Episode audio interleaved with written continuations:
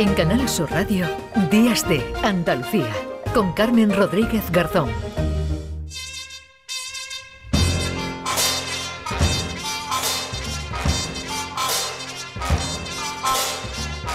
Ya todos eh, nuestros oyentes identifican esta sintonía, saben que con ella le damos la bienvenida a este último programa de la temporada aquí en Días de Andalucía. A Paco Reyero. ¿Qué tal, Paco? Muy ¿Qué buenos tal, días. Carmen? Cómo me alegro de verte y de escucharte, desde luego que sí. Eh, vamos a poner música de Venga. ambiente que nos lleva directamente a Hoy estamos una muy salida, a un despegue, a la preparación de las maletas, a cuánto cabe en un neceser, a cuántas prisas se acumulan. ¿A quiénes es más fatiga empujando que perdemos el avión que perdemos el avión? A esos momentos deliciosos de mamá tranquila que lo tengo controlado. Ya encuentro el bañador. Cabe todo, cabe todo en el Cabe de maletero, todo, cabe, cabe de todo, todo. cabe todo y si no hay huecos. Cabe eh. de todo. Bueno, pues hemos entrevistado en el Flexo a una mujer eh, maravillosa, Mercedes Oceja, que ha sido azafata de vuelo para Iberia durante más de 35 años, tiene todo tipo de experiencias, hay veces que cuando las turbulencias, Carmen, en el avión Bueno. eh, comienza, uno eh, ve en la azafata directamente a la Virgen de Lourdes, porque si la azafata Sí, muestra sí, tranquilidad, sí. si la azafata, la serenidad y el aplomo lo deja eh, claramente eh, en su rostro, en su cara, uno se empieza a tranquilizar. Sí, Me- sí. Yo, yo te reconozco que en un vuelo yo vi a, la- a las azafatas, eh, eh, se pusieron nerviosas, se sentaron, se pusieron el cinturón. Ya, y entonces nos- ya nos vamos a empecé matar. a rezar lo que yo no sabía, o sea, Sí, que, sí. que sabía rezar. Sí, pues Pero bueno, Mercedes ha dado la mano a algunos pasajeros, ha dado incluso uh, masajes, ha tratado de Abrazos. calmar abrazos de todo tipo, ha sido todo tipo, eh, digamos, de oficios relacionados con eh, la relajación, incluso habrá llegado a hacer yoga en eh, alta, altas eh, distancias so- eh, sobre el suelo. Y eh, también ha asistido a un parto en el vuelo, porque claro, eh, puede pasar de todo en una concentración de espacio tan pequeño, de repente dice, tenemos a una señora que está de, de parto, pero oiga, pero si es que yo no había detectado ninguna embarazada, pues efectivamente, había una embarazada, ahora que se están preparando tantos viajes, puede pasar cualquier cosa y Mercedes nos lo cuenta así. Cuando estábamos más o menos a una hora de la península, me avisa el sobrecargo y me dice, Mercedes, tú hablas francés, ¿verdad? Sí, dice, pues pídeme en francés y en inglés un médico a bordo que nos ha puesto, se nos ha puesto una señora de parto. Digo, eso nos va a poner una señora de parto, o sea, aquí no hay nadie, no hay ninguna señora embarazada. No que sí, ninguna. que sí, que tal, efectivamente. Aparecieron dos médicos franceses, o sea, de, uno era dentista y el otro especialista en medicina tropical. Y le oigo al uno que le dice al otro, ¿tú has hecho algún parto alguna vez? Y el otro le contesta, yo he visto uno. Y yo dije, Jesús, María y José, la que tenemos aquí. Que Dios nos asista. Que Dios nos asista.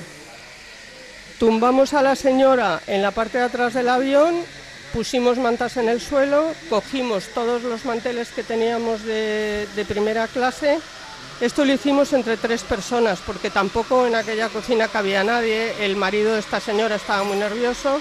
Tumbamos a la señora y el niño salió escopetado. Caramba.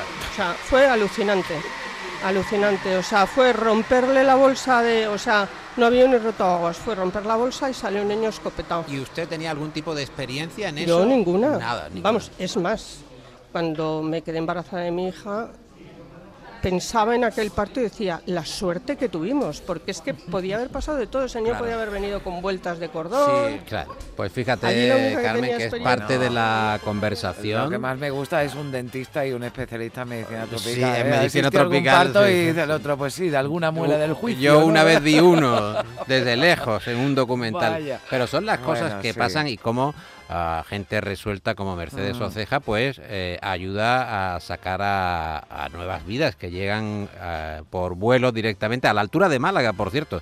Llegó este bebé, pero luego no se sabía realmente. Bueno, si has nacido en el aire, Eso te iba a eh, decir. ¿dónde, te registran? ¿Dónde no? te registran? ¿Nacido en dónde? ¿Dónde?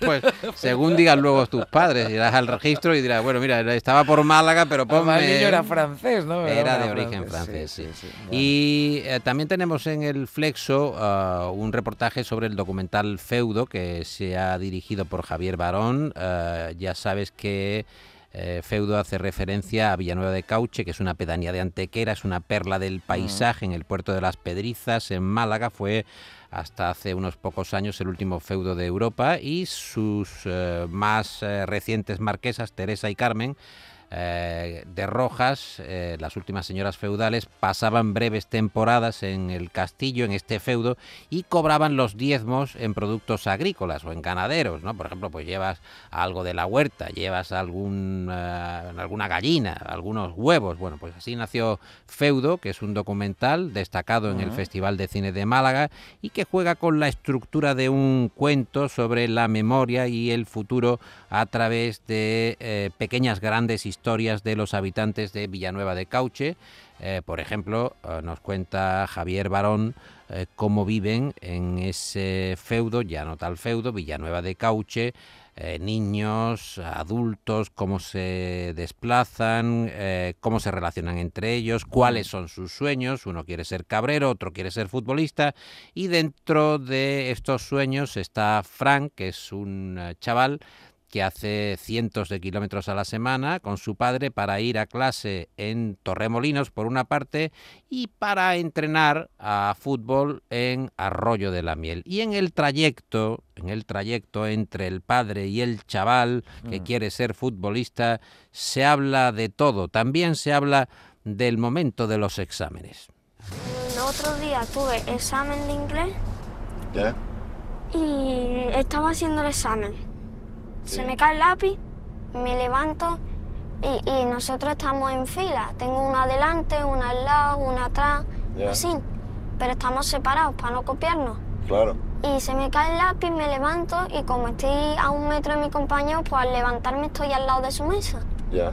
Y el profe creía que le estaba copiando y, y- y- y me regañó y me echó de clase al pasillo a hacer el examen al pasillo por estar copiando, supuestamente. ¿Y ya estabas copiando? ¿No? Porque más de una vez me has contado que tú y yo lo hablamos todo. no, pero cuando he copiado es porque tú también copiabas. ¿Yo?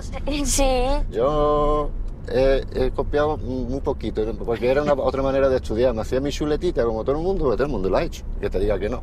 Te hacía mi chuletita, pero al final ni la usaba, porque de tanta preparármela, al final me lo aprendía. No la necesitaba ni sacar, ¿sabes? No, aquí no, aquí ahora te preparas tu chuleta, te la pones o debajo de la camiseta, o debajo del estuche, o debajo de la- del examen, y ya está. No ha cambiado mucho las cosas, creo. O si es invierno, en la manga. Anda. Me encanta. Confesiones. Supue- supuestamente. Cuando Supuestamente. dice, me mandó al pasillo porque tal, y dice, porque supuestamente había copiado. Bueno, que esta vez no, lo contaba y decía, esta vez no, que otra... Pero es verdad lo que decía, ¿no? El padre. A mí me ha pasado, Paco. O sea, alguna vez dice, mira, esto no me lo llevo muy preparado. venga, Venga, una chuletilla. Y de hacerla, escribí así... eh, esto ya prescrito, ¿no? Esto ya prescrito. Escribía así, muy chiquitito, pues ya memorizaba. Claro, Memorizaba, ya al final decía, pero si lo que he escrito en la chuleta es lo que Pero me sé". cuando tu hijo o tu hija te dicen, bueno, ¿y tú qué? Y claro, tú te ves en la obligación Sí. de ser sincero y el padre Claro. pues dice, "Fi, yo sí, yo Sí. también, claro, pero ya luego el niño da un recital, dice, no, porque la chuleta se pone en la manga cuando la está en invierno, en Eh, verano. Muchas pistas, fin, muchas pistas está dando este Muchas pistas. bueno, como si los profesores no supieran dónde. ¿Dónde, se la- ponen la- las chuleta? chuletas? Sí, no, el eh, documental está muy bien, Ah. es muy eh, andaluz, eh, está dirigido por Javier Barón y tiene, tiene mucho, mucho encanto. Bueno, vamos con, ya que nos estamos despidiendo, Sí, Carmen, sí, con una música propicia, es breve, pero muy orquestal para darnos ánimo, mm. lo que nos saldrá en el camino, esta música de la serie de HBO Sucesión que está magnífica muy serie, muy, muy en bien, muy bien, muy bien. Bueno, ahí queda esta esta música. No sé Sucesión. Si, no sé si nos ¿Qué quiere, sucederá? Si quiere, exactamente, ¿qué sucederá? Bueno, lo que va a suceder es que llegamos, como te decía, al fin de la temporada. Después ya me despediré de, los oyentes, pero mm, también quería despedirme de ti. Eh, Paco, desearte un verano estupendo, eh, unas vacaciones, cuando puedas descansar, que las disfrutes y que ha sido un verdadero placer, que seguramente, yo espero que sí, nos volveremos a, cruzar y volveremos a tener unos minutitos de radio juntos como hemos tenido esta, esta temporada, que insisto, ha sido un verdadero placer, me he reído mucho, lo he pasado muy bien contigo, igual que lo paso muy bien contigo escuchándote cada eh, madrugada de domingo a lunes. Pues te lo, te agradezco sinceramente, no, no nos vamos a poner sentimentales, pero No. exactamente es así. Muchísimas gracias a ti, Carmen, mucha suerte y que, bueno, en fin, que nos ampare este verano electoral, pero que sean respetuosos con nosotros. Muchísimas gracias, gracias de verdad, Adiós. gracias.